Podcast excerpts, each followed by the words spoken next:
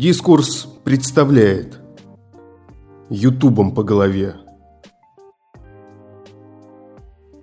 Может ли YouTube стать источником и носителем высокого киноискусства? Вопрос способен породить очень серьезную дискуссию. Какое искусство считать высоким? Может ли кино считаться таковым? Следует ли понимать YouTube исключительно как канал распространения или как особую субкультуру? В теории вероятности сформулирована теорема о бесконечных обезьянах, суть которой проста. Если миллиону обезьян выдать печатные машинки и заставить их колотить по клавишам, то существует крайне малая вероятность того, что они наберут некий осмысленный текст. Экспериментальная проверка теоремы затруднительна в случае с текстом, однако бурное развитие интернета и удешевление устройств аудио-видеозаписи неожиданно сделали ее вполне реализуемой для кино. Вероятность создания приемлемого короткого метра людьми, даже незнакомыми с основами кинопроизводства, существенно выше, чем в случае с печатающими обезьянами. Рассмотрим это на конкретном примере. Предметом анализа выступает короткий видеоролик с не вполне цензурным названием, выложенный пользователем под именем Дмитрий Шитов 1 ноября 2014 года. На момент написания статьи у ролика 856 просмотров, у его автора 0 подписчиков. Эти обстоятельства не дают нам возможности упрекнуть автора канала в раскрутке собственного киноматериала. Да и можно ли назвать его собственным. Комментариев непосредственно об обстоятельствах съемок публикатор не оставил. В самой записи лицо оператора мелькает на пару секунд. В данном случае, что справедливо и для прочего интернет-контента, вопрос авторства рискует остаться открытым. В какой-то степени все вышеупомянутое относится к сетевому фольклору.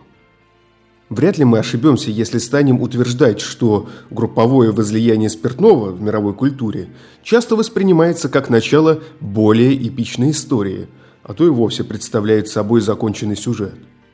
Достаточно вспомнить, что центральный в творчестве Платона диалог называется «пир», что первое чудо Христа связано с превращением воды в вино и совершено им на свадьбе в Кане Галилейского – что действие песни о купце Калашникове Лермонтова начинается с трапезы Ивана Грозного, что Станиславский и Немирович Данченко начали обсуждение новых принципов функционирования театра в ресторане «Славянский базар». Этот список можно продолжать, и в каждом случае мы найдем горячительные напитки, теплую компанию и последствия соединения первого и второго – по всей видимости, дружеская попойка – это то, что проще всего устроить, вне зависимости от исторического, классового, культурного и иной принадлежности участников. Поэтому сюжет пира так популярен и логично, что появление бытовых видеокамер и записей возлияний и их последствий идут рука об руку. Перед нами типичная запись, запечатлевшая один небольшой эпизод такого пиршества. Сюжет прост – Собравшиеся на квартире молодые люди уничтожают ЖК-монитор, последовательно ударяя его о свои головы. Несмотря на то, что общее экранное время записи составляет чуть менее 4 минут, мы видим здесь все элементы большой истории. Первое. Экспозиция. Сам монитор появляется в кадре, один из героев поясняет свое отношение к нему, давшее название ролику, и задает общее направление всего последующего действа, ударяя им о голову. Второе. Завязка. Монитор облепляют сразу несколько героев. Разыгрывается небольшой спор, кто будет наносить удары следующим и кто будет выступать жертвой. Монитор получает ироническое прозвище «монитор добра», которое затем повторяется дважды. Третье. Кульминация. Монитором начинают бить о головы все интенсивнее и, наконец, разбивает его корпус на составные части. Четвертое. Развязка. От мощного удара монитора о голову навзничь падает один из героев ролика. Пятое. Эпилог. «Пошли пить», – призывает оператора другой персонаж. Сюжет, в котором один герой получает от другого удары по голове, типичен для средневековых балаганных представлений. Вспомним репертуар театра Карабаса-Барабаса, куда направился Буратино. Традиция избиения устойчива, и даже развитие техники не помешает ей. Почему так? По всей видимости, ритуализированное насилие служит своеобразным клапаном, через который члены группы выпускают скопившееся раздражение. Участие в таком насилии, по всей видимости, обладает большим терапевтическим эффектом, чем наблюдение. Удары по голове все же табу, это наиболее хрупкая и уязвимая часть организма, а количество предметов, способных ее сокрушить, постоянно растет. Итак, даже развитие техники не отменяет наличие таких табу и необходимости выпуска пара.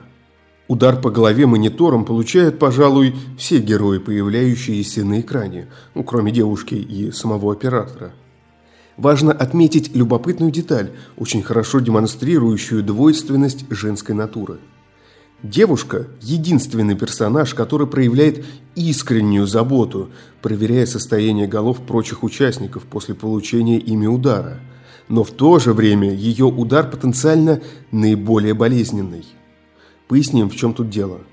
Она бьет несравнительно мягким центром ЖК-матрицы, как это делают другие, а ребром корпуса – Получивший удар белобрысый паренек в черной рубашке застывает с оглушенным видом. И кажется, что он либо теряет сознание, либо борется с желанием ударить в ответ. К счастью, ни того, ни другого не происходит. Сохранность главы оператора в течение всей истории подтверждает справедливость этого отрывка из «Назидания Бродского». Пространство, которому кажется ничего не нужно, на самом деле нуждается сильно во взгляде со стороны, в критерии пустоты. Взгляд со стороны должен фиксировать все так, как оно есть. Так и происходит. Никаких монтажных склеек, снято одним планом при полном искусственном освещении, как и требуют того каноны home-видео. Что касается последовательности и характера ударов, то здесь можно отметить любопытную деталь. На весь фильм насчитывается 15 ударов различной интенсивности, примерно 4 в минуту. При этом первый и последний удары герой наносят себе сами, с размаха ударяя матрицей о голову. Последствия последнего удара приводят к развязке. Юноша, поименованный как «поздний», валится на пол, роняя остатки монитора. Здесь уместно вспомнить проанализированный Жижеком фильм «Таксист», Режиссер Мартин Скорсезе, 1976 год.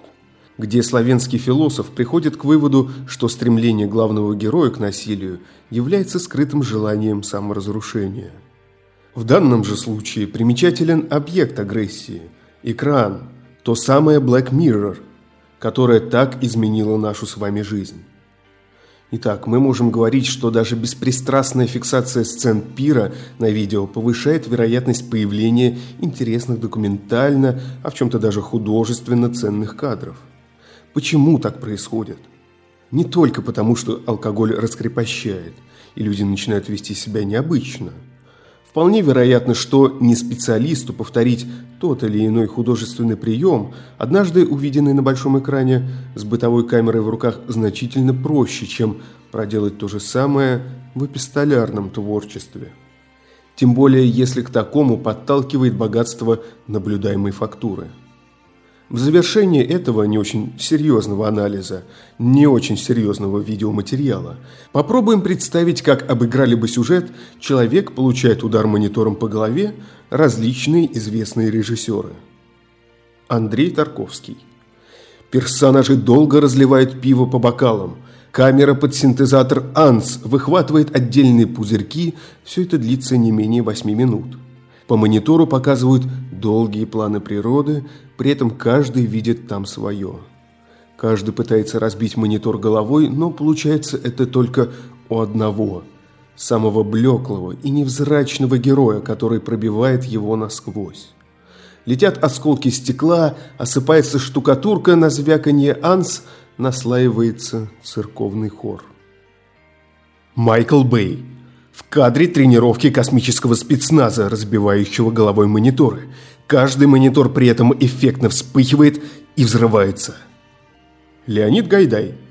Главный герой – инженер вычислительного НИИ. Пробивает головой дорогущий монитор, привезенный из-за границы. Все друзья инженера разбиваются на две группы. Одна пытается его оправдать, вторая – осудить. Из отпуска возвращается завхоз, который этот монитор давно списал в утиль, чтобы толкнуть его налево. Завязывается погоня с участием ОБХСС. Квентин Тарантино – Группа товарищей собирается обмыть успешное ограбление магазина, и в этом быстро разгорается внутренний конфликт по подозрению одного из членов группы в стукачестве. В ходе конфликта один из участников получает по голове украденным в магазине монитором. Кадры перемежаются параллельной историей про то, как немногим ранее владелец магазина едет за этой серой партией мониторов, а потом пытается вернуть похищенное у грабителей.